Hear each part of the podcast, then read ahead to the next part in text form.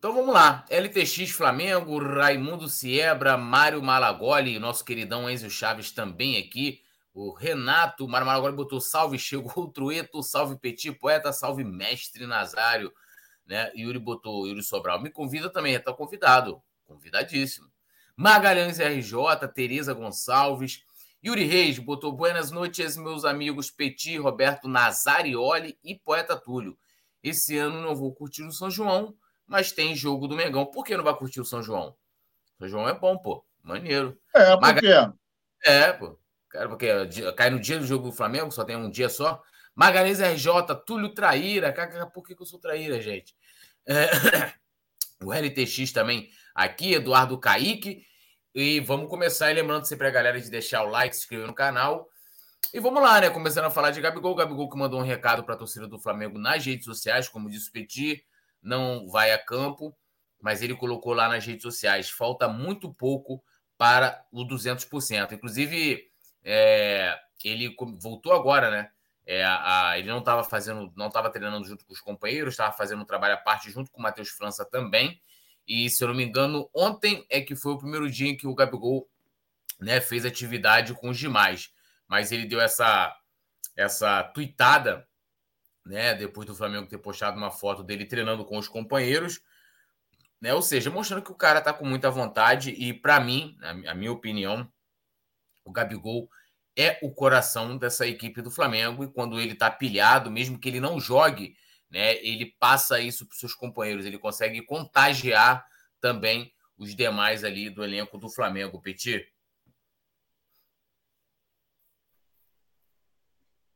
O Gabigol, né, é um jogador extremamente importante, né, para essa engrenagem do Flamengo, um jogador que quando está bem, ele consegue conectar, acho que eu acho que é mais é, acho que, que eu acertei agora, de, às vezes a gente procura as palavras, né? Ele consegue conectar o torcedor do Flamengo com esse time. Isso é muito importante. A gente sabe quando o Flamengo tem a sinergia com o seu torcedor, fica muito difícil de encarar esse Flamengo. Isso é tão real que faltam 15 dias para Flamengo e Atlético Paranaense, os ingressos estão praticamente esgotados. Então, isso mostra que o torcedor do Flamengo ele está confiante e vai buscar todos os títulos.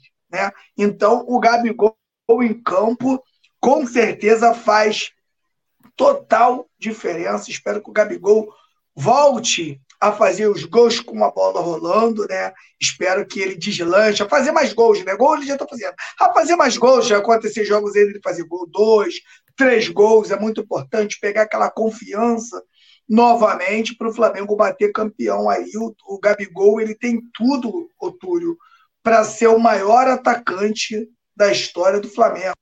E cheio de deficiência, porque se esse moleque tem a perna direita e tem a cabeçada, iria ser covardia, né? Mas mesmo com mesmo sem isso, ele é um jogador extremamente diferente. A gente vê ele aí na Libertadores perdendo aí, vencendo, ultrapassando o Luizão a gente sabe muito bem quem foi o Luizão, né? Quem não sabe, às vezes pode achar normal. Mas a gente que sabe, né, Nazário, quem foi o Luizão, a gente sabe o tamanho do Gabigol, o tamanho que o Gabigol acaba atingindo dentro do futebol brasileiro e dentro do clube de regatas do Flamengo. Então, espero que o Gabigol fique logo pronto, fique logo 200%, que, sinceramente, eu acho que o Gabigol será o titular dessa equipe, por entender que Pedro e Gabigol juntos, principalmente no primeiro tempo, acaba causando um desequilíbrio.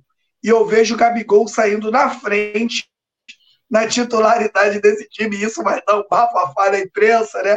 Um, se realmente o que eu estou falando acontecer, porque o atacante da seleção brasileira na reserva do Flamengo, Túlio, vai ser demais pro coração deles, Túlio. É complicado. E lembrando que o Luizão jogou no Flamengo também, né? Foi campeão da Copa do Brasil, marcou aquele golaço. 2006. Cruzamento do Leão, 2006. cruzamento do Moura. Isso aí, cruzamento Léo Moura, cabeçada no Luizão no fundo da rede do Vasco, que ele também jogou no Vasco, inclusive jogou muito também no Vasco, e um dos grandes atacantes aí do nosso, do nosso futebol, e o Gabigol consegue é, ultrapassá-lo. Mestre Nasa, né? O Gabi aí parecendo estar muito empolgado. É, como o Petit falou, essa conexão dele com, com a torcida, né? Que é muito importante. Não tem outro cara que se comunique, que se conecte tão bem com a torcida, tanto nas redes sociais, né, nos jogos também. E também ele tem essa, essa relação nos bastidores, né, com o elenco. Né? Eu vejo o Gabigol, hoje ele até usa também a, a braçadeira quando o Everton Ribeiro não não está em campo, é, que ele tem uma influência muito grande. E tem, eu sempre falo, eu sempre lembro aqui, é, na reta, é, tem uma entrevista dele na Flá TV que foi logo após o Flamengo conquistar o, o Octa, né, do brasileiro. E ele contando ali aquela reta final, e ele falando para os caras, irmão, dá, vambora, tipo, e ele foi o cara que, um dos que mais acreditava naquele tiro. O Flamengo dá aquele sprint no final ali, né? Jogo Grêmio, Inter, Corinthians. e ele marca gol em todos esses jogos. E, pô, contra o Grêmio foi brincadeira o que ele jogou. Assim, é, aquele mete aquele gol de, de fora, né? Aquela chapadinha. Então é um cara que. que aquele fato, né, contra o Corinthians, aquele contra o Corinthians foi brabo, que ele toca lá no pé da trave do goleiro Cássio. O Cássio ah. é gigante, pô. O Cássio foi ver a bola dentro da rede. Eu acho que foi até jogado o Bruno Henrique, não lembro agora, o Bruno Henrique. Ó, que gol lindo, que gol lindo, é, que gol lindo. Aquele gol, aquele gol contra o Santos também é inesquecível. É, aquele de 2019, né? Aquele, é, não, eu estou falando assim, não do ano, né? Mas os gols que ele fez, né? Que tem um peso, uma importância muito grande. E assim, a simbologia desse gol muito pela plástica e ainda mais porque foi em cima do, do, do time que o revelou, né? É, e tem também que na, naquela ocasião, inclusive, as duas equipes brigavam né, pela liderança, né? Que era o Santos do São Paulo, jogo dificílimo no Maracanã, e ele mexe aquele golaço, e mostra a importância dele, né? Malditos são os caras que. que, que como é que se fala? É, na Bíblia não usa o termo xingar, né? É, mas que blasfemam. Né, blasfemam ah, é, blasfemam contra o Gabigol, né? Uma crítica a gente tolera. Ah, para fora, Gabigol, não sei o quê. É lamentável, né? Bom, é, existe um movimento de inutilização do futebol que vem forte, né? Mas a gente resiste, né? Até pouco tempo atrás, a gente ouvia algumas pessoas falando: tem que sair do Flamengo, Gabigol perde gol, é, não é Gabigol, é Gabi perde gol, ele não joga nada, ele tem que ir embora e tal. E hoje ele é nada mais, nada menos que o, o oitavo maior artilheiro da história do Flamengo.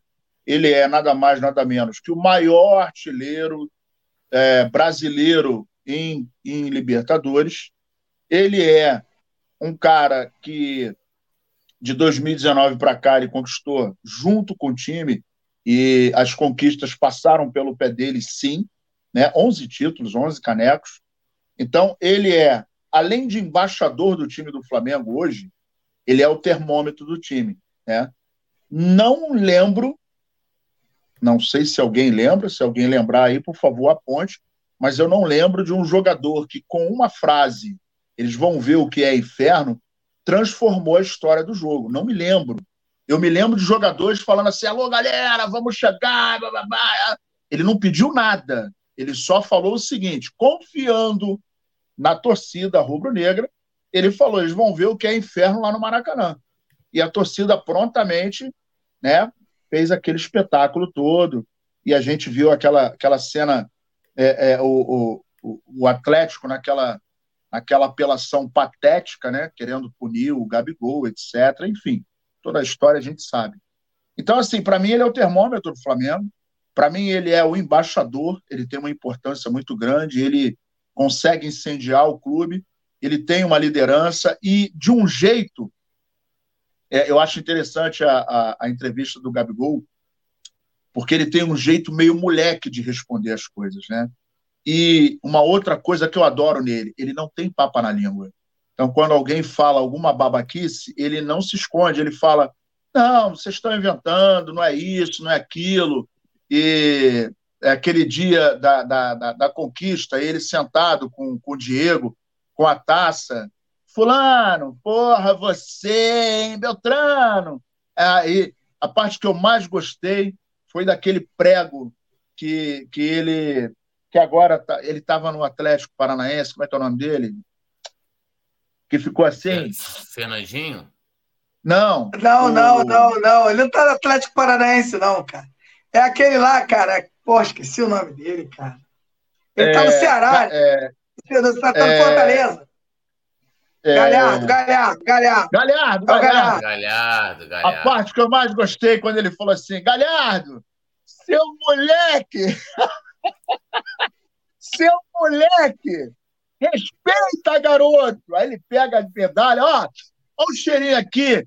Na hora que ele falou assim, seu moleque, e assim, não foi é, menosprezando, não foi, ah, ele que não. Foi respondendo, foi respondendo. Então, a zoação do Galhardo, né, que cheirou, que a galera cantou na frente, né? O time do Palmeiras também cantou na frente da loja do Flamengo. Irmão, a zoação é válida. Eu outro dia vi, estava vendo, passando no Instagram, dando uma passeada, e aí vi uma menina que foi num podcast de um vascaíno lá, e ela virou e falou assim: Olha, a gente tem adversário, mas eu tenho ódio do Flamengo, eu tenho ódio, porque o Flamengo, porque a torcida do Flamengo, porque o Gabigol, quando falou não sei o quê, e bababá, mas aí quando falou aí, aí eu, aí eu botei assim, ah, no telagem, aí teve um monte de gente que botou kkkk. Falei, gente, isso faz parte do futebol. Aí ela falou o seguinte, eu achei maneiro que ela falou o seguinte, é, eu suporto todas as torcidas, mas não suporto a torcida do Flamengo, porque eles não sabem parar de zoar. Aí eu botei assim, querida, não é que a gente não saiba parar de zoar, é que vocês não param de ser motivo de zoação, porra. É simples assim.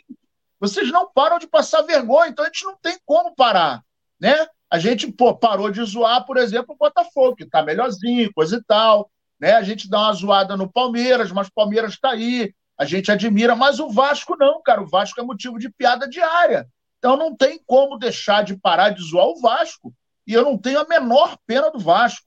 E aí esse papo de que, irmão, esse papo de que ah, o Vasco fortalecer o futebol carioca. Meu irmão, eu quero que o futebol carioca se exploda, parceiro. O, o, eu gosto quando tá eles tá falam. Tá por mérito. Eu gosto quando eles Hã? falam, Vasco é gigante, cara. Mano, é, isso é, cara, é. é muito engraçado. Aí, Porque eles se apegaram fala... a isso de verdade. É, não, eu adoro quando fala assim, ai não, porque é ruim pro futebol carioca. Meu irmão, o futebol carioca se for uma merda. E o Flamengo não depende do futebol carioca. Seria até melhor que ele saísse do Campeonato Carioca. Agora, esse papo aí, o, o aquele garoto, o Flá, não sei o que, é, Vasco, não sei o que lá, não sei, não é um garoto lá do Vasco. Ele falou assim: porra, meu irmão, agora é, os caras não acreditam mais que o Vasco é gigante. Meu irmão, que gigante, cara, que gigante. Acabou. Como é que você é gigante? 190 partidas na Série B, porra, caindo quatro vezes. O ano passado subiu com ajuda porra, gigantesca da arbitragem. Irmão, aonde que isso é gigante, cara? Pelo amor de Deus. Há muito tempo, fez lá a história, tinha bom time.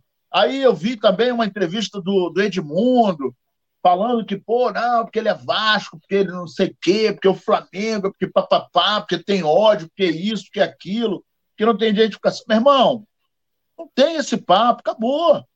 Não, não existe, cara. É, o, o, e, inclusive, um Vascaíno falou uma coisa que eu achei interessante.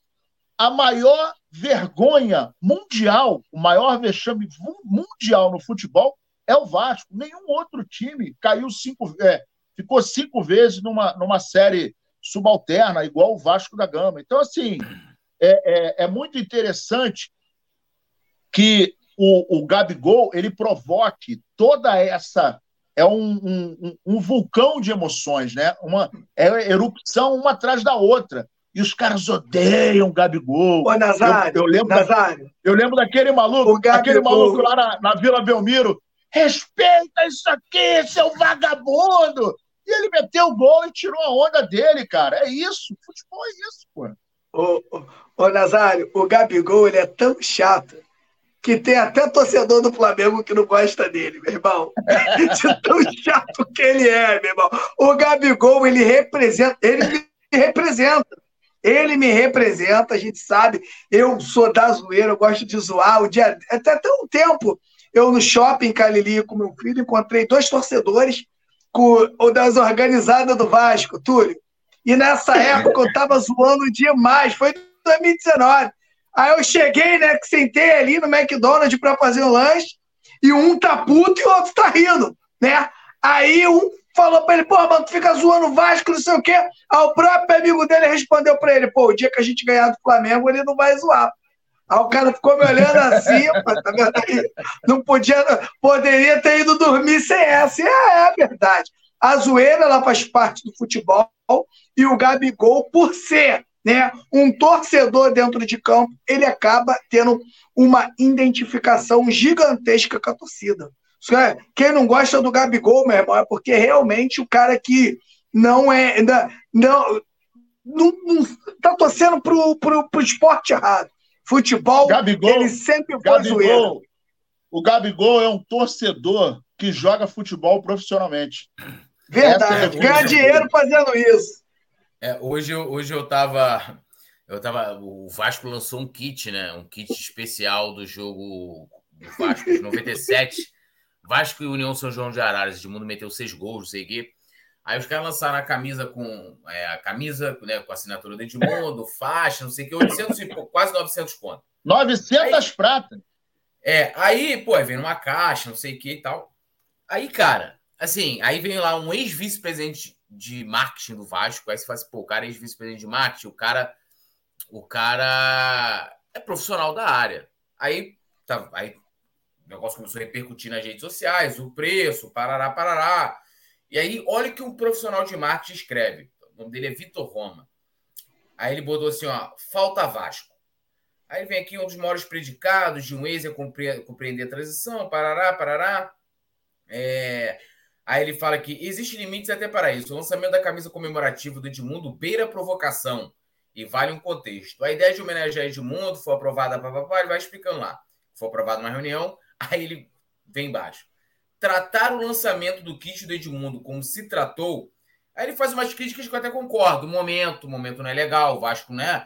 Tipo, não é um momento atrativo para você oferecer nada pro, pro torcedor do Vasco comprar. Os caras estão ali né, na beira do rebaixamento, na zona de rebaixamento, você não vai, porra, vai, ó, paga aqui 800 conto. Beleza, concordo. Mas olha o que o cara escreve. Tratar o lançamento do kit do Edmundo como se tratou agora é coisa de flamenguista. Um lançamento em um dia irrelevante, com erros infantis, a um preço inacessível para a torcida que tanto ama de forma largada, só pode ter um, um objetivo: esvaziar. Aí ele vem. É e aí ele fala: respeitem o Edmundo, porra. Falta Vasco no Vasco, sobra Flamengo no Vasco. E a, a, foto da chamada que o Vasco faz lá, a propaganda, tem a foto do Edmundo, a camisa tem a assinatura do Edmundo. Meu amigo, então, aí eu até escrevi, né? Falei, porra, comentário de um profissional de marketing, mas se expressando como torcedor. Ele poderia apontar todas as questões profissionais ali, que, do marketing ali, que não é legal, show de bola, mas dizer que olha, é uma provocação, que é coisa de flamenguista. Não é, até porque o flamenguista que tem lá não, tá na, no marketing do Vasco. Aí vem, concordo com alguns pontos, mas o Edmundo está participando da ação. Se há de respeito com ele, é o consentimento, pô. E o que o Flamengo tem a ver com isso? Aí você entende como é que ele se é pequeno. O Vasco está numa crise. Eles estão numa crise e assim, o, o, aí o problema que eles identificaram não é a, a, a, gestão lá, a SAF, não sei o que, parará, os jogadores que eles compraram com 120 milhões. É porque eles têm um, um, Flamengo, um cara que é um profissional que torce para o Flamengo. Olha só, o Flamengo teve, durante todo o processo de reestruturação, desde 2013, né, saiu, se eu não me engano, em 2018, um cara chamado Paulo Dutra, botafoguense. O primeiro CEO do Flamengo, o primeiro CEO do Bandeira, o cara era tricolor. Então, assim, é, o erro não está é, no time que o cara torce. O erro está se o profissional é bom ou não. Então, há profissional bom que é Flamengo. A gente, inclusive, quem levou o Flamengo a chegar onde ele chegou, com uma dívida que para muitos, é, inclusive para mim, era impagável, foram flamenguistas. Quem levou o Vasco ao fundo do poço e à ruína foram os vascaínos. Aí você bota aí até muitos que deram alegria. É, caixada, é, calçada, é, Eurico, né? E assim vai, um monte aí. Mas, mas a gente, como, como né, parafraseando aqui o portentoso Abel Braga, eles que se fodam. É, bom, vamos seguindo aqui, lembrando a galera. É, né? aí só faltou, né, no, no final desse texto, ele colocar o Edmundo com a camisa do Flamengo mostrando o negócio para eles, né? Só isso, só faltou isso. Só faltou isso. Por quê? Né? O clube que se diz gigante tem uma estátua de um flamenguista em São Januário. Né? E o outro ídolo né, dele jogou no maior rival né, e mostrou os negócios para ele lá. Eu, sinceramente, Túlio, se eu tenho né, um atacante no meu time que entrou para a história e tem, e tem estátua lá e torce para esse time, meu irmão, para outro time, se a gente tem um ídolo dentro do Flamengo vascaíno, irmão, eu duvido que o torcedor do Flamengo ia babar o ovo dele. Eu duvido. Eu duvido se o Gabigol vai jogar no Vasco e faz o que o Edmundo fez contra o Flamengo, irmão. Eu conheço a torcida do Flamengo, a gente conhece. Ele morre pro clube. Ele morre pro clube. Tem lá uma estátua do Romário e hoje eles endeusam o Edmundo, né? Que mostrou a que vai para eles. Isso não é o que estou falando. Galera que é mais novo aí, de repente aí tem mais novo, vai no, vai aí no, no YouTube, vai aí no Google, que vocês vão ver a foto. É, lembrando a galera de deixar o like, se inscrever no canal, ativar o sininho de notificação.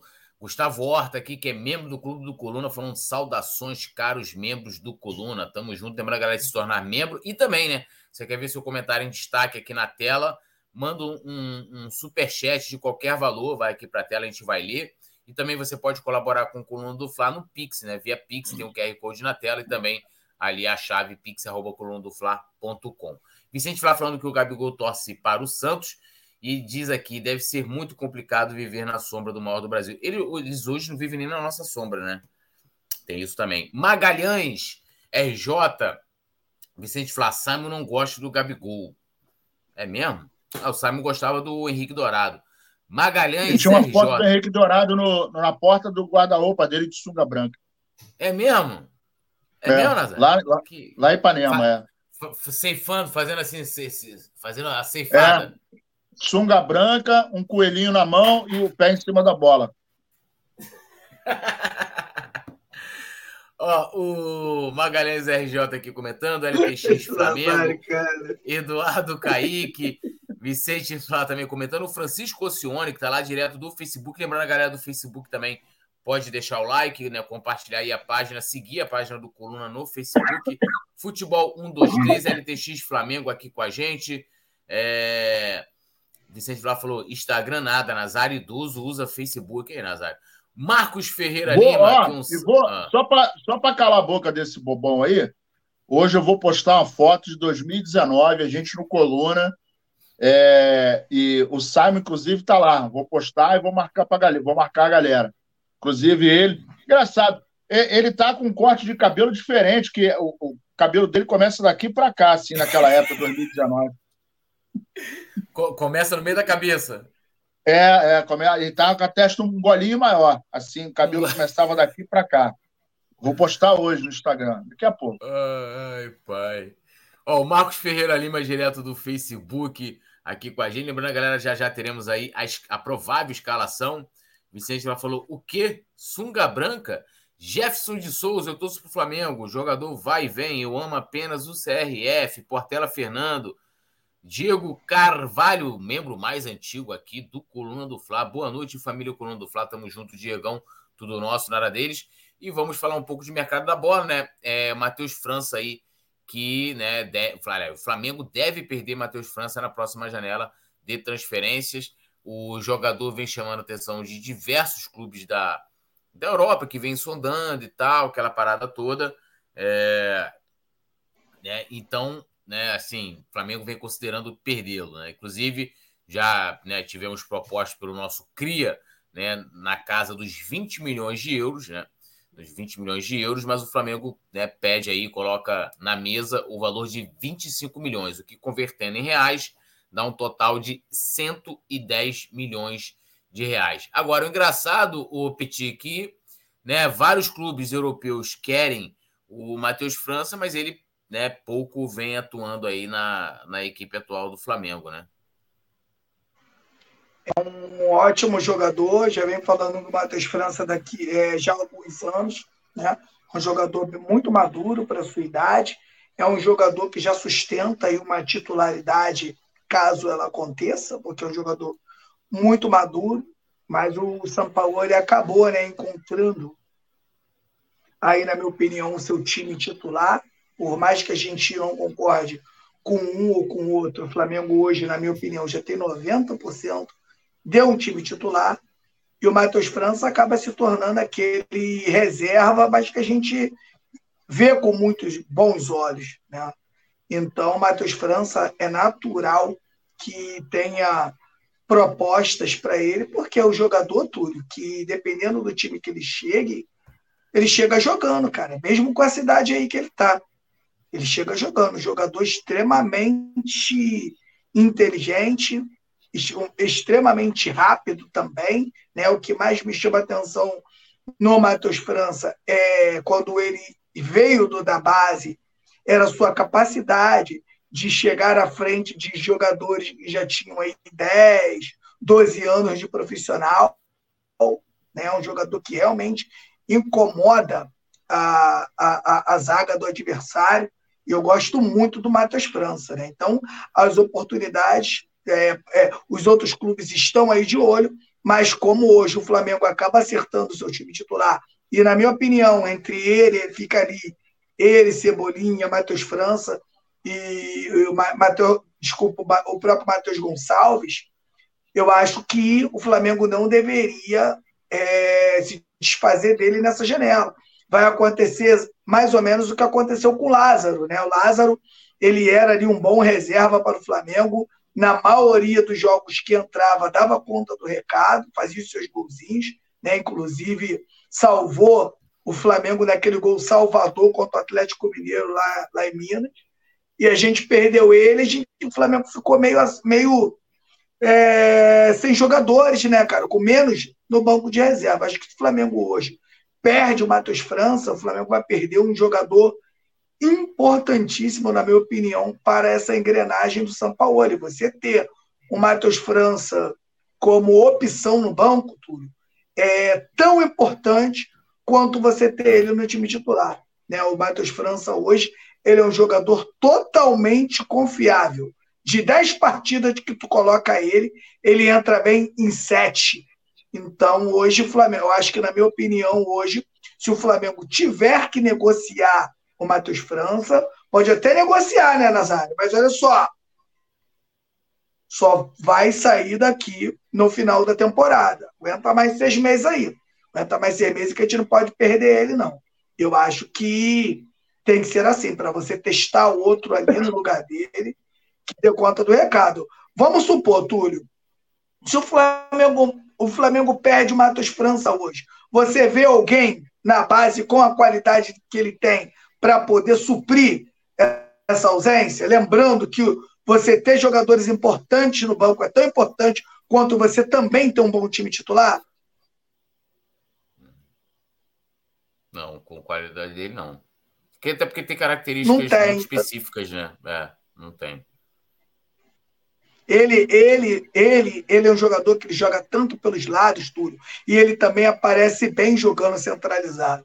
O Matheus França é um jogador, Túlio, que não pode ser vendido por qualquer grana, porque o Matheus França, daqui a dois anos ou, a, ou três anos, será um jogador também de seleção brasileira. Eu tenho certeza do que eu estou te falando. A não ser que se perder. Tipo, se perder, Túlio, é de repente você fazer uma venda e não vender para um time que ele possa. É, que, ele não, que, ele, que ele não possa crescer, que vai estabilizar ele ali. Agora, se vender ele para um clube né, que vai dar condições dele ir crescendo e crescendo. E outra coisa também que acontece, né, Túlio? Esses moleques, eles são muito novos, cara muito novos. Aí sai do Flamengo, pega essa bagatela toda de grana, muda de carro, muda de país, muda de casa. E às vezes o, o interesse, né, Túlio, de treinamento, de dormir mais cedo, essas coisas acaba diminuindo. E isso vai travando um pouco o desenvolvimento desses jogadores. Agora, se o Matheus França levar a carreira a sério e quando sair do Flamengo continuar com o mesmo ímpeto de treinamento e, e querer desenvolver, será sim um jogador diferente, na minha opinião. E se o Flamengo vender ele nessa janela, eu vejo o Flamengo mais prejudicado tecnicamente do que ajudado, Túlio. É, eu ontem eu tava até ontem eu vi uma notícia, né, dizendo que o Ceará fez uma proposta pelo Matheus Gonçalves, fez uma proposta ao Flamengo para emprestar o Matheus Gonçalves. Eu comentei que é melhor ele sair porque não é aproveitado no profissional do Flamengo. O próprio Matheus França também passou a jogar muito pouco, né, muito pouco utilizado e, e essa questão também, é, antes do Nazário comentar, do Flamengo hoje ser um clube equilibrado financeiramente e tal, é de você ter também a, a oportunidade de segurar por mais tempo os jogadores, né, essas joias da base, né, que antes você era obrigado a vender, né, assim como foi Vinícius Júnior, com 17 anos já já vendido por uma bagatela de dinheiro e você poder segurar um pouco mais esse jogador e não vender sem que, sem que ele tenha a oportunidade até de ser campeão no time profissional e, e, e ajudando, né, não fazendo parte do elenco, mas ajudando a equipe. Nasa, que, que você, como é que você vê, avalia essa possibilidade de perder o Matheus, França na, na, janela que, se, que é a janela que abre no dia 3 de julho? Eu concordo com o Petit que é, falta habilidade por parte da diretoria da seguinte maneira: quando a gente vendeu o João Gomes, e não precisava, ali a gente já bateu a nossa cota de, de grana por venda de jogadores para o restante do ano. Então, isso leva a gente a pensar que não é necessário mais nenhuma venda. Essa prática era uma tábua de, de, de salvação que os times comumente realizavam, né? Tinha uma joia, vendia o cara, pegava a grana e começava a oxigenar financeiramente o clube. E é, alguns times, né? Aliás, muitos times, tinha um, no máximo duas revelações, no máximo, no máximo, explodindo. E se a gente parar para pensar nos últimos anos, o Flamengo tem uma fila, né, que a gente pode enumerar aí, tem uma fila. E não vai demorar. O Matheus Gonçalves vai ser outro que daqui a pouco vão querer comprar. Matheus França. É, acho que, de repente, o Igor vai entrar nessa leva também, que é um jogador, porque esses jogadores que estão se apresentando e aparecendo muito bem, né, são jogadores que não sentiram essa transição, que para mim é o processo mais complicado no futebol, essa transição da base para o profissional, né, e alguns jogadores não sentem essa literalmente transformação, né, essa metamorfose, eles não sentem e entram como se nada tivesse acontecido, como se estivesse jogando no time profissional há dois anos, né, três anos. E isso é, faz é, é, muito com que o mercado exterior é, fique de antena é, em pé, porque são jogadores com potencial muito grande.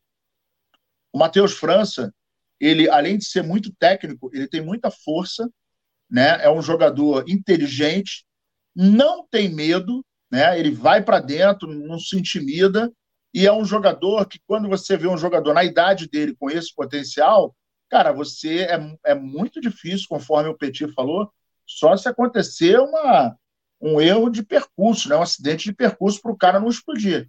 Mas a tendência é ele explodir e virar um, um jogadoraço. E o Flamengo é um ambiente muito propício para isso. Porque você olha em todos os lugares, todos os setores que você olha para o Flamengo, com raríssimas exceções, você tem jogadores experientes e que podem contribuir com esse crescimento da molecada que está chegando na base. O problema, e eu concordo muito com a fala do Petit, é se de repente o cara é vendido, vai para um time meia-boca e chega lá, não é aproveitado, fica no banco, né? aí o cara se desestimula e de repente todo aquele potencial que ele tem não explode né, fica incubado e o cara né, vai começa a empurrar com a barriga e acontece uma série de coisas. Mas é, é, eu vejo que é uma, uma tendência acontecer, inclusive, com outros jogadores da base do Flamengo que estão mostrando um potencial gigantesco. É uma pena é, a gente, de repente, ficar sem ele. Acho que deveria tentar fazer um, um trabalho aí para para suportar essa pressão que vai vir de fora, né? Até porque vamos lembrar que o Campeonato Brasileiro faltam 28 rodadas. Temos o, o a Copa do Brasil, temos a, a, a, a, temos a Libertadores e temos o Mundial. Então, um ano não, não, não se resume somente a Brasileiro, Libertadores e Copa do Brasil. E o Flamengo precisa estar inteiro, né? Principalmente, claro que a gente quer conquistar esses três últimos campeonatos aí, mas tem o um Mundial que a gente sabe que vai ser uma pedreira. Mas é muito interessante o Flamengo chegar bem, embora seja final de, de temporada, mas é muito importante, principalmente por aquela questão da internacionalização da marca. Né? É importante o Flamengo bater o ponto lá e bater o ponto bem, né, aparecer bem, para que isso possa fortalecer ainda mais essa caminhada. Agora, é uma realidade do futebol, né, cara? Desde que mundo é mundo, isso começou na, no final da década de 80, é, início da década de 90, o mercado exterior começou a absorver os nossos jogadores, né? E naquela época não existia, já existia uma diferença, mas o mercado não era tão voraz quanto é hoje. Né? Hoje existe uma diferença gigantesca. E aí, cara, você imagina, olha, olha como é que são as coisas. Você imagina o time de 81, quanto que valeria hoje? O time de 81 hoje não conseguiria, não conseguiria fechar uma temporada no Flamengo. Ia todo mundo embora para a Europa. Do goleiro ao centroavante, ia todo mundo embora para a Europa. Isso com certeza. Agora, se firmar na Europa é outra história, né? Porque cada um tem uma maneira de, de, de jogar, de se adaptar, de, de encarar as mudanças, mas imagina esse time do Flamengo jogando na Europa e jogando assim, tipo, imagina num, ah, no, no, sei lá, no Real Madrid, Zico, Adílio e Andrade. Irmão, absurdo, né? Imagina o Leandro jogando no Real Madrid jogando num, num Barça, porra, jogando no Manchester, porra, aí é covardia, né? Mas é aquele detalhe. Eu acho que a diretoria do Flamengo precisa trabalhar com muita habilidade, tanto para contratar quanto para liberar os nossos jogadores. Já tivemos um exemplo é, muito recente e que ainda não me desceu, né, não consegui digerir ainda, o que aconteceu com o nosso João Gomes. É, mas hoje, né, olha só, a gente falou isso lá atrás. Esse moço aqui da, da ponta ali, tem esse rapaz no meio aqui, que está jogando hoje de volante, aquele outro ali, que está na meia, na meia direita. É, ele falou o seguinte: quando começarem as vitórias a aparecer, a galera vai vai fechar a cortina da crise. Né? fecha a cortina, aí dá, dá uma tapadinha na prateleira. Precisamos não esquecer dessa questão de janeiro até abril, maio, que o pau quebrou, muita coisa aconteceu, né? E a gente ouviu em alto e bom som o Maracanã e outros estádios o recado para o senhor Braz e para o senhor é, é, Landim. Não é uma caça bruxa, mas nós precisamos deixar na memória o que aconteceu com o Flamengo de novo, outra vez, novamente. E foi pura exclusivamente a falta de habilidade da diretoria que o Flamengo mais uma vez se afundou e, e agora a esperança é que a gente possa submergir e, e, voar. Mas a gente, de novo, passou por um, um início de temporada tenebroso. Né? Só você pensar em três meses atrás, a gente estava começando a ficar desesperado. A gente não pode esquecer disso. Isso aí, né? Lembrando a galera de deixar o like, se inscrever no canal, ativar o sininho de notificação. Um salve aqui pro arroba Pedrinho Beto Limas também aqui dando boa noite pra gente. Magalhães RJ, Vicente Flá, Eduardo Caíque Ferreira também. Um salve também para o Jefferson de Souza, que está direto no Facebook. Leonardo, Leonardo William da Silva, uh, Davi DS, Urubu Verdadeiro, José Carlos Pereira Abaixo. Lembrando a galera também importante, né? Quer ver seu comentário aqui em destaque? Manda o um superchat é, aqui de qualquer valor, vai aqui para a tela. Pode ser uma pergunta, uma reflexão, uma crítica também, tudo nosso. Um poema. Um poema. Ontem tivemos Rafa Penido declamando um poema bem ousado, né? O Rafa Penido inspirado, né? Naquele momento. Vicente Flá colocou, começa falando do França, passa por 81 e termina criticando o Landim. Ciclo Nazário aí, aí, Nasa.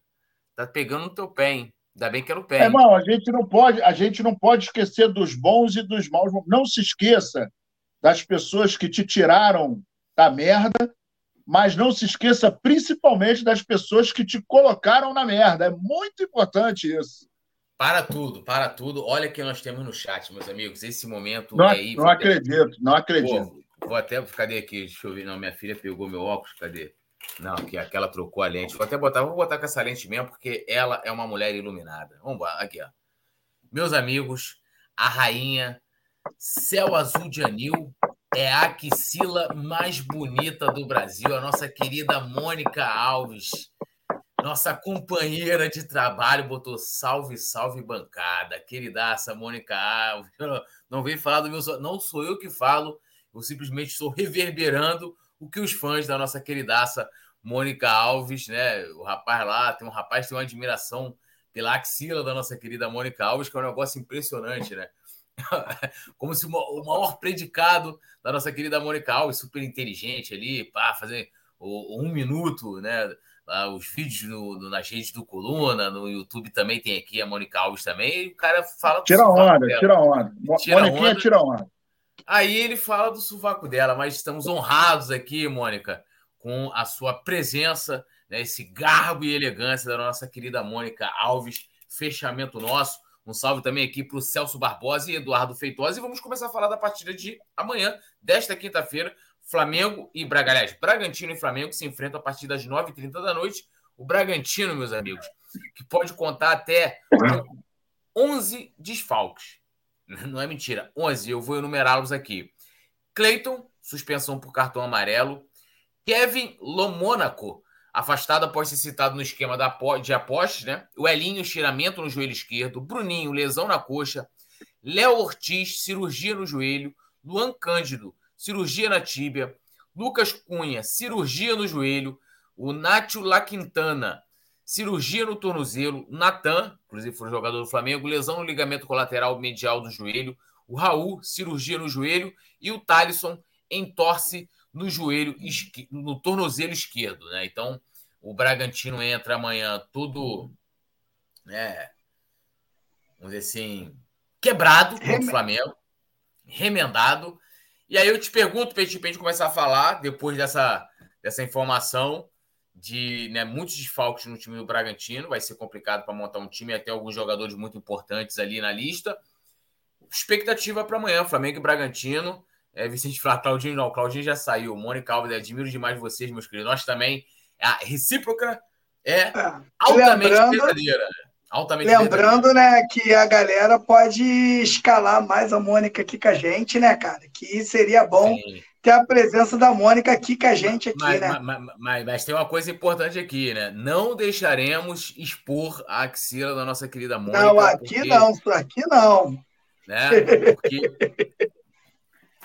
mas fala aí, Pedro. Vamos fazer, Olha vamos só. fazer um, vamos fazer uma foto do, do, do sovaco do Simon. Olha só, Túlio Rodrigues, independente. Ó, ó, deixa, eu só, deixa eu só complementar aqui, o Petit. Há, informações, há informações que ele raspa o sovaco, mas. É mesmo? Ele é, ele é, ele é metro, né? Metro sexual, uma parada dessa aí.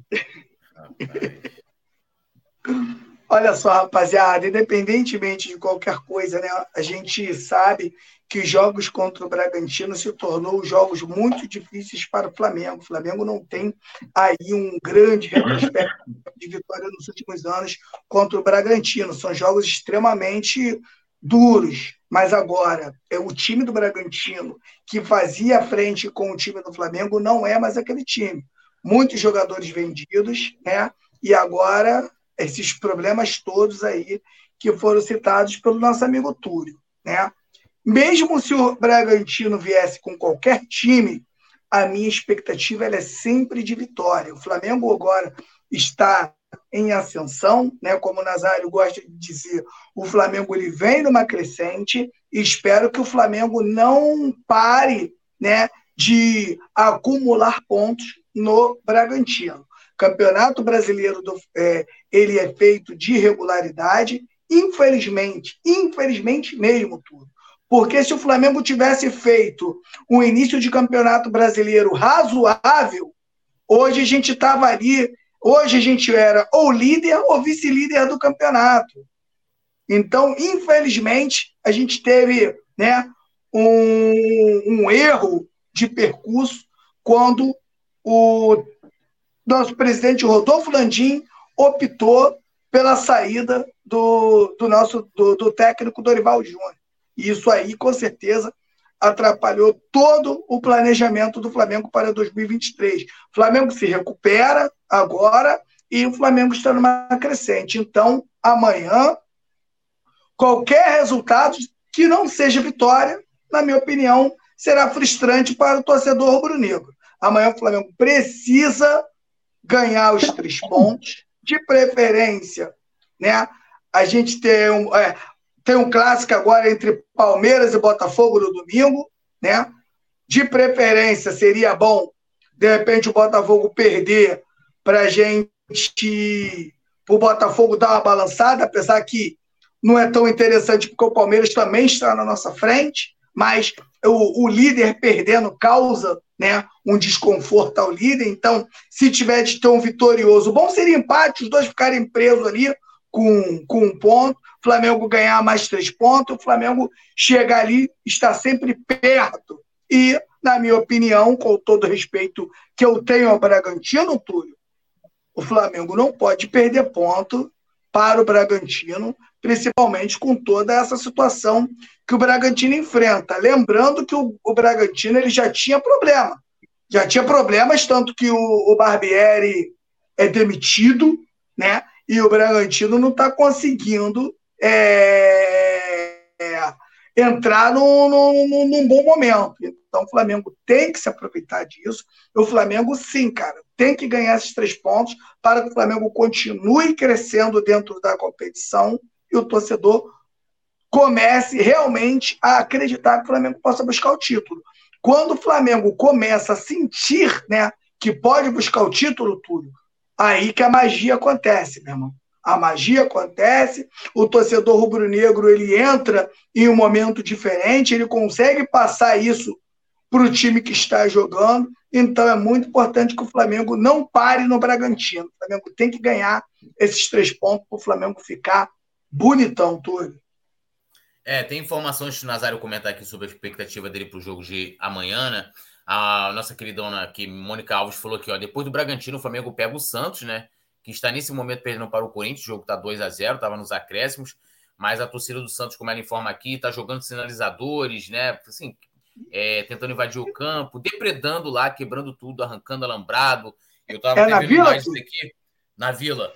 E eu estava até vendo aqui, meu irmão, os caras tomaram o gol do Yuri Alberto, né? Estão desesperados. A, a, a, complementando aqui a informação da, da Mônica Alves, é, a polícia estava fazendo ali um cerco né, né, em frente ao time para poder permitir com que eles consigam sair. E o campo está assim, tipo, como se fosse uma neblina, porque eles começaram a jogar sinalizadores dentro de campo. O... Já vou passar já, já a tabela, então a gente fala aqui da tabela do, do Santos. É... Mas está aí, né? E o Santos é o nosso próximo adversário. Então, também em São Paulo, né? O Flamengo enfrenta o Bragantino amanhã, mas Nazário. Oi. Rapidinho, rapidinho, antes do Nazário comentar, o Flamengo começa, então, a, a criar uma trilha aí de seis pontos, Túlio. Porque com essa situação do Santos, a gente está acostumado com isso, a gente sabe o, o, que, o que esse momento pode trazer para o Santos e em termos de, de consequências. Traz uma grande consequência, o time começa a jogar pressionado demais e encara um time fortíssimo que é o Flamengo. Então, esses três pontos contra o Bragantino vai ser muito importante, que o Flamengo pode chegar embaladíssimo contra o Santos e o Santos um pouco um pouco baleado, né, com essa situação, né? É, e não só isso, eu espero que o próximo jogo, inclusive domingo, né, tá marcado para ser na Vila Belmiro. Santos Portões fechados, né, tudo. Mandos de campo, né? É, ou portões fechados, ou tem que ser em outro local, né? É... E aqui até o Vicente Flá lembrou, né? Ângelo deve estar feliz de ter recusado a proposta. Eu fiquei muito feliz pelo Ângelo, né? Muito feliz, inclusive, continuo muito feliz dele ter recusado a, pro... a proposta do, do Flamengo. Ali, ali, ali, Túlio, ali, tinha, ali tinha alguma parada. Ali tinha é. alguma parada. Muito estranho. É, o Pô. Bragantino com todos esses problemas, e só para também para complementar aqui a informação, o Bragantino hoje está na 12 colocação, tem 14 pontos, né? No caso ali, tá, é o último time é, classificado né, para a fase de grupos da, da Copa Sul-Americana. São 14 pontos, né? E assim, é um time hoje que antes, nos últimos anos, né? Principalmente com o Barbieri lá, é, quando ainda tinha também Claudinho e tal, era um time que brigava ali por vaga na Libertadores. Não vai fazendo uma boa temporada, tem todos esses desfalques também. E é uma. Como é que está a sua expectativa agora diante desse, desse contexto, né? É, desse contexto atual do Bragantino? Então, o Flamengo enfrentou poucas vezes o Bragantino, né? De 1990 para cá foram 16, 17 jogos, cinco vitórias, seis empates e seis derrotas, né? O Flamengo tomou 21 gols e fez 19. Então, o histórico não é muito favorável. No entanto, é, a partida de amanhã tem esse essa particularidade, né? O Bragantino vem com, com esse desfalque aí de 11 jogadores. O Flamengo não tem nada a ver com isso. E é aquele detalhe, precisa de um jogo também como esse, com esses com essas características para conquistar o, os três pontos, né? E também não tem nada a ver com o que está acontecendo com o Santos, que é o próximo adversário. Então, assim, é, o Flamengo tem, como o Petit acabou de falar, uma, uma escada aí de seis pontos, né? Que se jogar com capricho, com atenção, bola no pé, feijão com arroz, acaba conquistando seis pontos e é, é, subindo ainda mais na tabela. A gente não o, o Palmeiras está empatando, né? Pelo jeito. Tá 0 a 0 Vai jogar. Quer, quer, quer que eu passe aqui a, a, os resultados do momento? Ó, né? No caso, o jogo do Santos e Corinthians foi encerrado aos 42 minutos, tá? Não teve condição de jogo. O Varen encerrou a partida, né? Vitória do Corinthians. Não sei como é que vai ficar esses minutos finais aí. É, vai ser resolvido no tapetão lá no STJD. O Bahia vai empatando em 0 a 0 com o Palmeiras, né? Palmeiras que joga fora de casa hoje. 28 minutos do primeiro tempo. O Fluminense vai empatando em 0 a 0 com o Atlético Mineiro. E, o, e mais cedo a gente teve aí a vitória do Fortaleza de um, por 1 a 0 né, dentro do Mineirão contra o Cruzeiro. Essa, esses são os, os resultados. E o São, aí, Paulo, e o São Paulo ganhou também do, do, do, do, Atlético Paranaense, né? É, teve, teve o jogo de São Paulo também, né? Vitória aí, o nosso querido Dodô, recuperando mais um time aí. é, então, assim, é, é, é, é um momento. O futebol, o campeonato brasileiro tem muito disso, né? Alguns, alguns times, e aí vai, vai como a vida, né?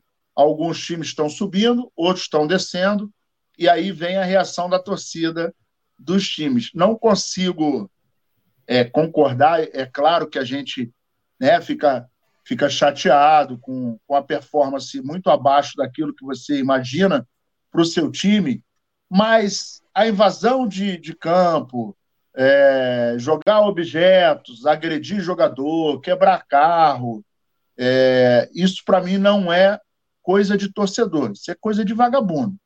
Torcedor não faz isso. Então, infelizmente, ainda por conta da imensa imparcialidade é, da imensa, uh, gigantesca omissão por parte das autoridades, ainda a gente tem que conviver. E o mais frustrante de conviver com esse tipo de situação no, no, no estádio é que isso afasta a família. Né? Aí você não tem como levar o seu filho, a sua filha, levar a sua mulher, porque virou um programa é, de, de, que você está arriscado a, a, a, sofrer violência, né? o vandalismo, É, e isso não é bacana. Né? Então, quando a gente pensa que nós temos estádios é, é, padrão FIFA, mas o, o, o, torcedor não consegue corresponder. Infelizmente, algumas pessoas não têm educação e aí acaba comprometendo o programa da família, né? E cada vez mais a gente vai assistindo as pessoas abandonarem o futebol, né? E é por isso que em alguns casos a gente tem os estádios vazios e, consequentemente, não consegue arrecadar, se tornam elefantes brancos, e aí né, você vai puxando o novelo e vai aparecendo um monte de linha. Agora, o Flamengo não tem nada a ver com isso e precisa fazer sua parte, né? Ganhar amanhã, ganhar domingo. É... O Bahia, enfrentar o Bahia lá na Fonte Nova é chatinho, o time do Bahia é chatinho.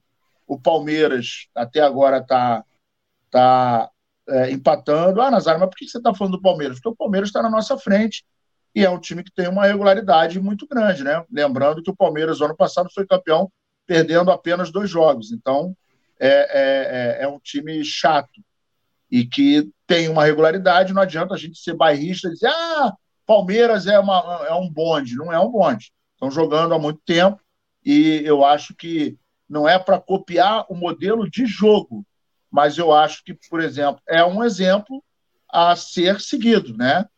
Hoje é o, o adversário a ser é, é, é, derrubado, né? A ser alcançado.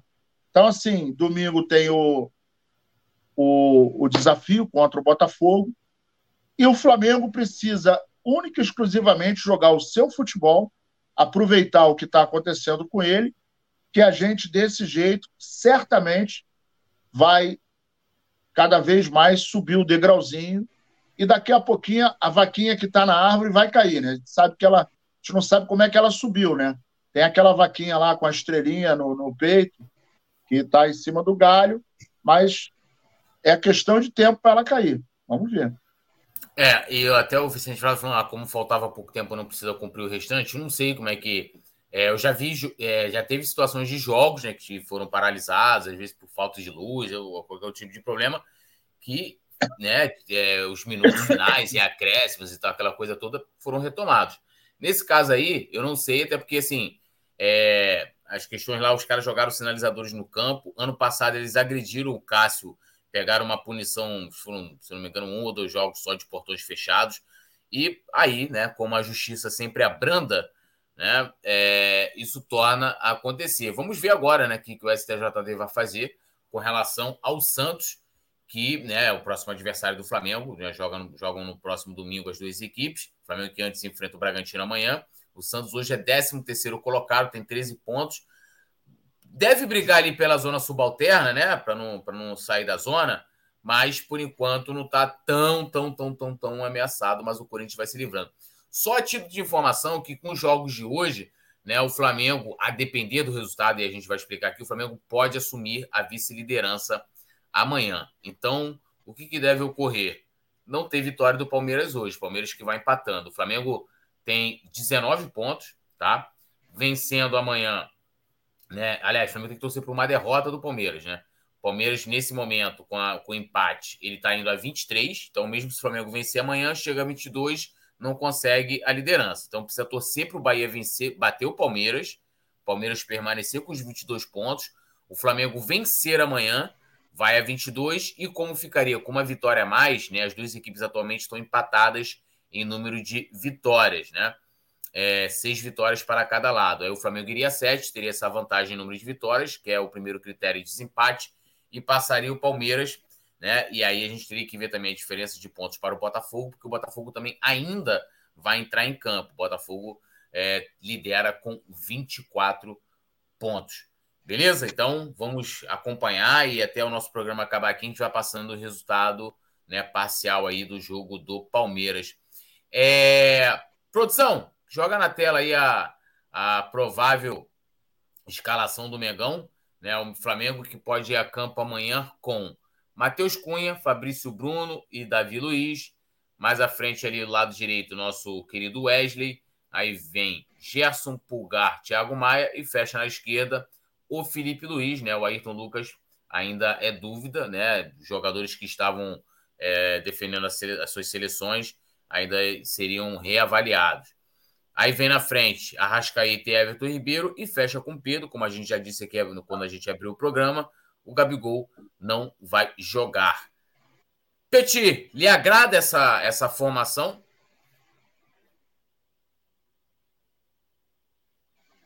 Me agrada muito, me agrada demais, né? O Flamengo aí jogando da forma que eu mais gosto, que é com dois zagueiros, cinco jogadores no meio-campo e um centroavante centralizado. Entendo que o Gabigol e o Pedro eles tiveram seu melhor momento com o Dorival Júnior quando a gente tinha o João Gomes. E se a gente para para pensar hoje, todos os nossos volantes são meias adaptados, Túlio. Nenhum deles são meias é, que são jogadores que só combatem. Todos eles jogam bola. E a gente precisa muito. O Flamengo se acostumou com aquele esquema de 2019, onde as linhas eram bem mais adiantadas e todos os jogadores marcavam muito. O Flamengo, depois daquela temporada, principalmente Everton Ribeiro e Arrascaeta, perderam né, essas características. E o Flamengo hoje não é mais aquele time de 2019. O Flamengo não tem mais aquela característica. Então, eu entendo que o Flamengo hoje, enchendo o meio-campo e né, jogando por dentro, é bom lembrar, Túlio me falou isso uma vez e é muito importante, que todos os técnicos que atuaram com o Flamengo jogando por dentro bateram campeão. E o Flamengo continua ainda muito forte jogando por dentro. E hoje mais adaptado, a gente ainda tem o Wesley passando por um bom momento. Então, quando a gente ainda precisa de fazer um jogo por fora, você ainda tem o Wesley jogando bem. E com essa escalação, tem uma outra coisa que acontece. A gente tem um Felipe Luiz que atua por fora e também atua por dentro. Então o Flamengo acaba aí, né, é, tendo aí, na, na minha opinião, mais jogadores aí com muita habilidade com a bola e com muito mais contenção. Então, eu acho, Túlio, sinceramente, que esse time que vai a campo do Flamengo tem totais, é, tem totais chances, possibilidades de vencer bem o Bragantino. Essa escalação que vai a campo é amanhã me agrada e me agrada muito, Túlio. É, agora, uma pena, né, que por conta da, da, da, seleção, aí eu não sei, porque assim, se o Pulgar, né, o Pulgar, inclusive, jogou os dois, os dois amistosos, né, do Chile, é, como titular, é, e o Ayrton Lucas, né, né, ser dúvida e o Pulgar atuar. Mas vamos, vamos aguardar, de qualquer forma, é a provável escalação. NASA, de bom tamanho, eu acho que não tem muito para onde correr aí o Sampa, né? É, talvez essa questão aí do, do, do Ayrton Lucas seja em função da, da sequência que ele teve com o Sampaoli, né? E aí jogou é, as duas partidas na seleção. Pode ser que de repente ele entre no segundo tempo, né? E aí o, o Felipe Luiz deve jogar como ele de costume atua, né? Trabalhando ali como mais um homem de meio campo e aí o Flamengo, dessa forma, acaba povoando um pouco mais o meio-campo para poder perturbar a vida do, do, do, Red Bull Bragantino. Gosto da, da formação. É, o Pulgar vem naquela, naquela crescente né, que a gente está vendo, e é muito saboroso ver o Pulgar subir essa ladeira, trabalhando bem com o Thiago Maia. Na frente, né, o que a gente sempre gosta de ver é Everton Ribeiro e Arrascaeta, aquela noite inspirada, se Deus quiser, e o Pedrão recebendo essas bolas por dentro, né, fazendo às vezes até o papel de pivô para eles dois que gostam de pisar na área, e com a opção do Wesley por fora, fazendo aqueles cruzamentos para ele, né? Então a gente vai ter ali a opção de bolas que vem por dentro para ele poder trabalhar, fazer a parede, né, dar aquela de pedreiro, fazer o pivô, coisa e tal, e a opção também do Wesley, né, que vem subindo de produção também, vem se encontrando. é um menino, né? É muito importante que a gente não se esqueça disso. É um garoto, está começando agora no profissional. Então, é claro que a gente vai é, cobrar, mas com a devida, vou falar agora igual deputado, né? com a devida vênia, a gente precisa é, ter um pouco mais de consciência com os jogadores que surgem num bom momento no Flamengo e, às vezes, por algum motivo físico, psicológico, uh, tático, às vezes dá uma caída e, porra, aí começa, né? Pô, sai do Flamengo, não deveria ter entrado, e sabe como é que a torcida do Flamengo é, né? Então, é o time que a gente espera. Eu acho que ali na frente, né, eu gostaria de ver esse time com o Gabigol jogando o primeiro tempo, né? Em função de toda a movimentação que ele faz, e a gente sabe que ele jogando ali na direita com Everton Ribeiro e com Wesley acaba fazendo um trio bem interessante, mas eu acho que vai dar conta. O Flamengo não tem nada a ver com o problema do Red Bull Bragantino. E esse time, acredito que deva ter dado, é, colhido bons frutos com eles aí nesses nove dias. E a gente amanhã vai ter uma, uma vitória gostosinha para poder comemorar mais um mais uma partida. Isso aí, né? É, né tirando aí né, o que eu coloquei na questão do, da lateral esquerda, é, né, nem para desmerecer o, o, Felipe Luiz, mas hoje o lateral, o titular, né, quem contestar isso é o Ayrton Lucas, inclusive né, o futebol que ele vem apresentando no Flamengo na atual temporada o levou. Lembrando, ser... lembrando até o seguinte aqui, o, o, o, poeta, me permite te cortar. Nada, à vontade. É, provavelmente vai ter uma meia dúzia de babaca que vai falar o seguinte: Aí então o Lucas não jogou nada na seleção. Meu irmão, quem estava na frente jogando aberto era ninguém mais, ninguém menos que o Vini Malvadeza. Então não tem como ele jogar aberto, porque o Vini tomou conta do lado esquerdo, né? E com maestria. Por dentro não é a dele. Então, é óbvio que o futebol do Ayrton Lucas, ofensivamente, não consegue aparecer em função do Malvadeza estar tá destruindo ali na frente, né? E joga fácil, né, cara? é gostosinho de ver o, o Malvadeza deitando e rolando, né? O Negueba, né? Como, como a meia dúzia de babaca falava, mais um Negueba. Olha o Negueba aí. Tô achando que o Negueba vai ser o próximo bola de ouro, hein? É, é o primeiro jogo, o Ayrton, Ayrton Lucas foi muito bem. A gente até a gente transmitiu né, os dois jogos. E, e assim, a análise é que o Ayrton Lucas na seleção ele joga de lateral né? Ele, ele, até chegou na frente, finalizou, teve oportunidade de fazer gol, mas como o Nazário muito bem colocou, você ali na esquerda você tem o Vinícius Júnior, que é quem tem a obrigação de ofensivamente jogar por ali. Então, né, é, é, é uma não tem nenhuma semelhança com a forma com que ele atua no Flamengo. Então, né, a galera aqui e o segundo jogo, né, para falar quem jogou bem, bem no segundo jogo, o Pombo, né? O Pombo foi mal nos dois jogos, inclusive, né? Que cara, que fase que a gente está de atacante de futebol. O cara ainda diz que é o dono da nove, né? Depois de Não, eu, teve... eu, o mais engraçado é que é o seguinte: a gente teve o Fred, que era o Cone, a gente teve o Jesus, que não meteu gol na, na Copa. E agora a gente tem o Pombo, né? Que acho que jogaram pedra no Pombo, botaram chumbinho no milho dele, que, pô, ainda com essa marra toda, não, camisa 9 é minha e o Pedro no banco. É inacreditável, né? Vai fazer o quê?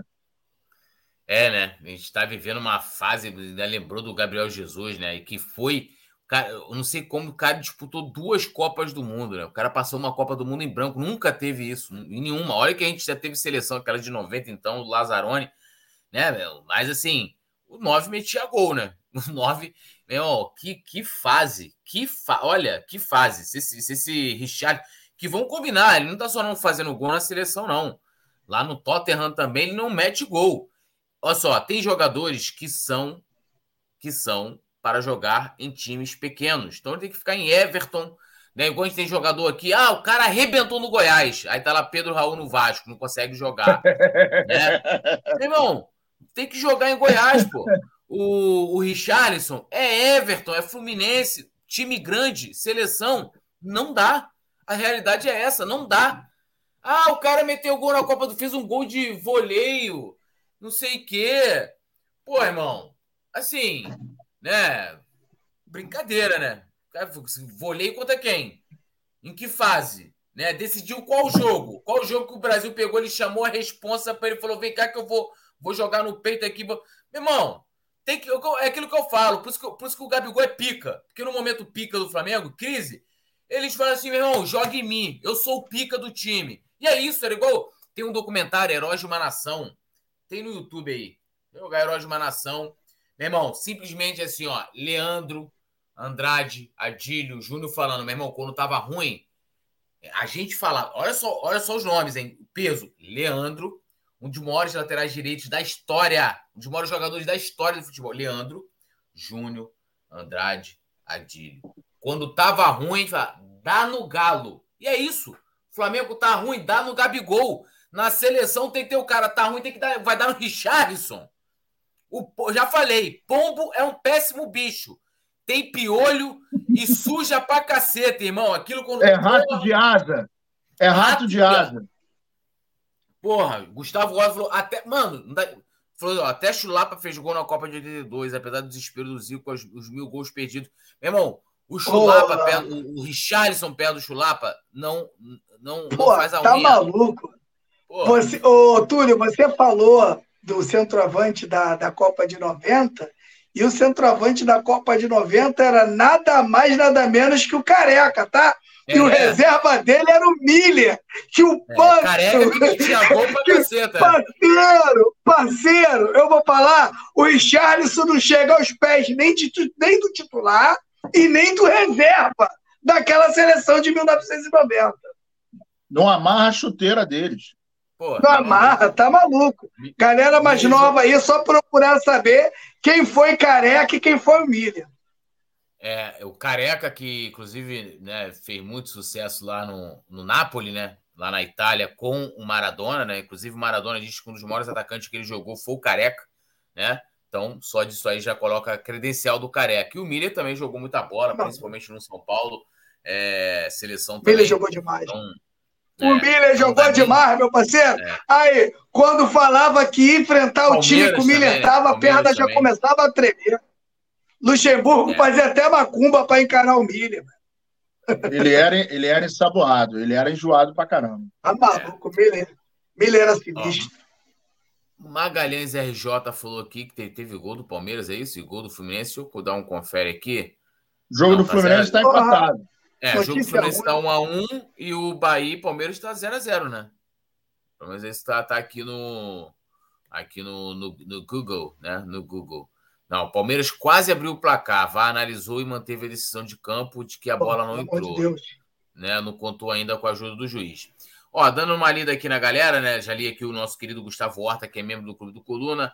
Rodrigo Tolentino, parceiro, tamo junto. Falou aqui, né? A vitória do vôlei, né? O feminino do Flamengo, sub-21, venceu o Texas Woman University por 3 sets a 1 lá no Hélio Maurício, na Gávea, né? Vitória da, das nossas meninas. César Prótese Rocha, onde vai passar o jogo? Coluna do Fla. Magalhães RJ também está aqui com a gente. O Rodrigo lembrando, né, que hoje no dia 21 de junho de 87, o Zico retornava após aquela lesão. Esqueci o nome daquele daquele carniceiro lá do Bangu que entrou na maldade lá no Galinho, né? O Galinho que ficou 11 meses, né? E ali foi o retorno Márcio dele ser campeão. Como é que é? Márcio o quê? Márcio. Acho que o Petit caiu. Mas vamos lá, vamos seguir Márcio aqui. Rossini, né? É Rossini? Não, acho que cadê aqui? É, acho que não sei se era. Deixa eu ver aqui. É, jogador que quebrou o joelho do, de Zico. é Márcio alguma coisa.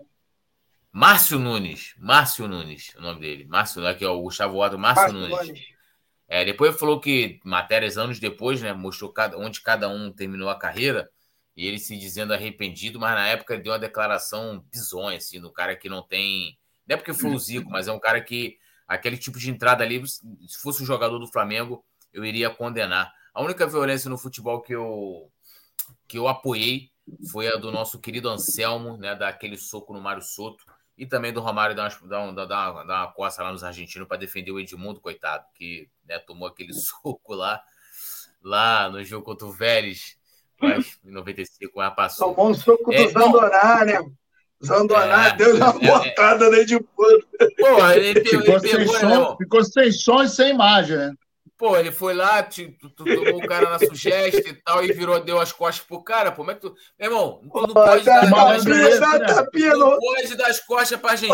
Tapinha de... São safados, roubam. Quanto mais naquela, naquela época.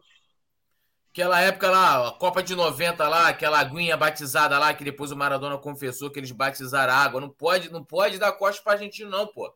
Deu as costas, meu irmão. O Maradona foi na cara dele. E, e, e o Flamengo. E o Flamengo se livra de um suco batizado em 2019. A galera que não sabe, procura saber aí que o nutricionista do Flamengo salvou o Flamengo aí, né? de uma dor de barriga em 2019, que a água, que o suco no hotel batizado, e o Flamengo ia, ia jogar ali, né? Contra, contra o River Plate na final aí, bem debilitado. E o nutricionista do Flamengo acabou tendo essa malandragem, não deixou o time do Flamengo tomar o suco. A galera do Flamengo, né, da, da ali da da, que tomou, a galera que nem ia jogar, que tomou, parceiro. Todo mundo passou mal. Então, ó, lembrando a galera de deixar o like, se inscrever, ativar o sininho de notificação. Lembrando, amanhã nós teremos, a partir das 19h30, o jogo começa às 21h30 desta quinta-feira, Bragantino e Flamengo aqui no Coluna do Fla, narração do Rafa Penido. Produção, joga os números aí de confrontos entre Bragantino e Flamengo, né? Nós temos alguns números a, a destacar aqui, ó.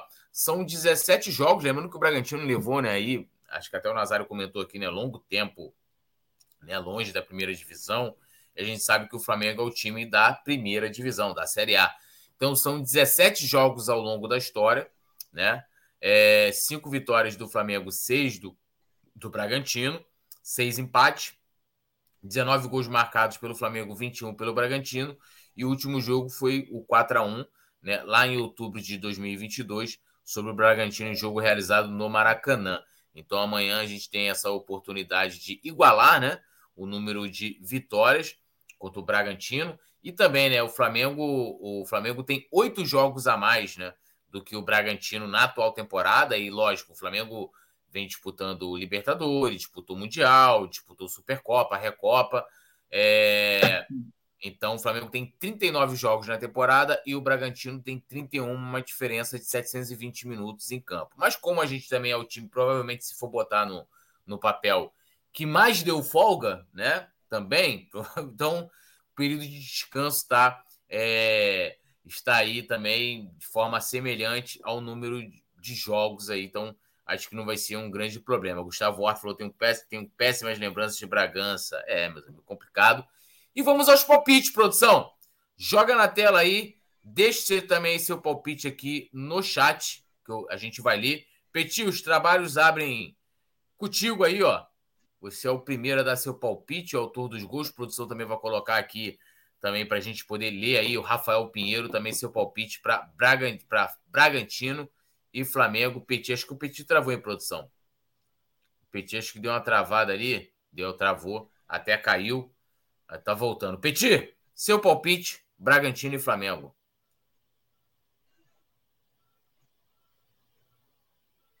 Eu vou de 3 a 0 Mengão, dois gols do Pedro e um do Arrascaeta.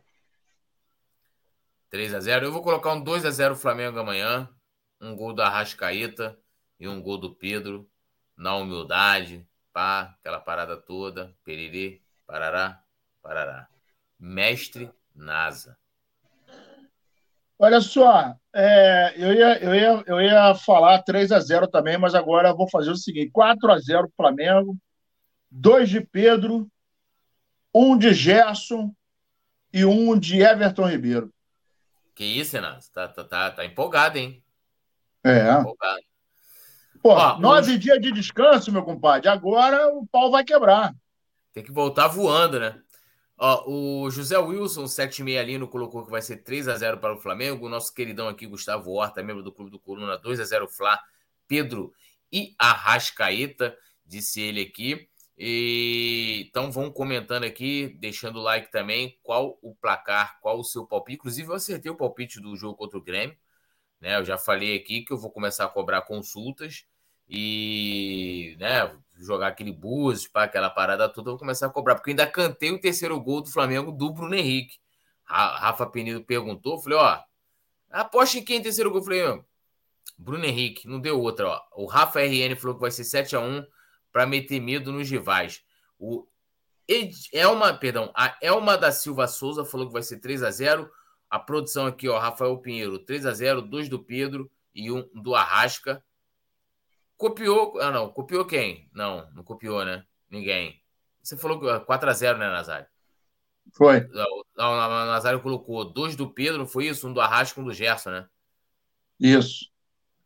É, não, pensei que a produção tava te copiando aqui, só para né, a gente poder pegar e apontar aqui o, os trabalhos. O Gustavo Horta tá rindo. Lembrando a galera de deixar o like, se inscrever, ativar o sininho de notificação. Amanhã, a partir das 7, quando ele falou, não tem fé em mim, nós, nós a gente tem, pô. Tem que ter fé na. Ô, Nazário, ele tem que ter fé na produção só porque ele tem aquele cabelo grande.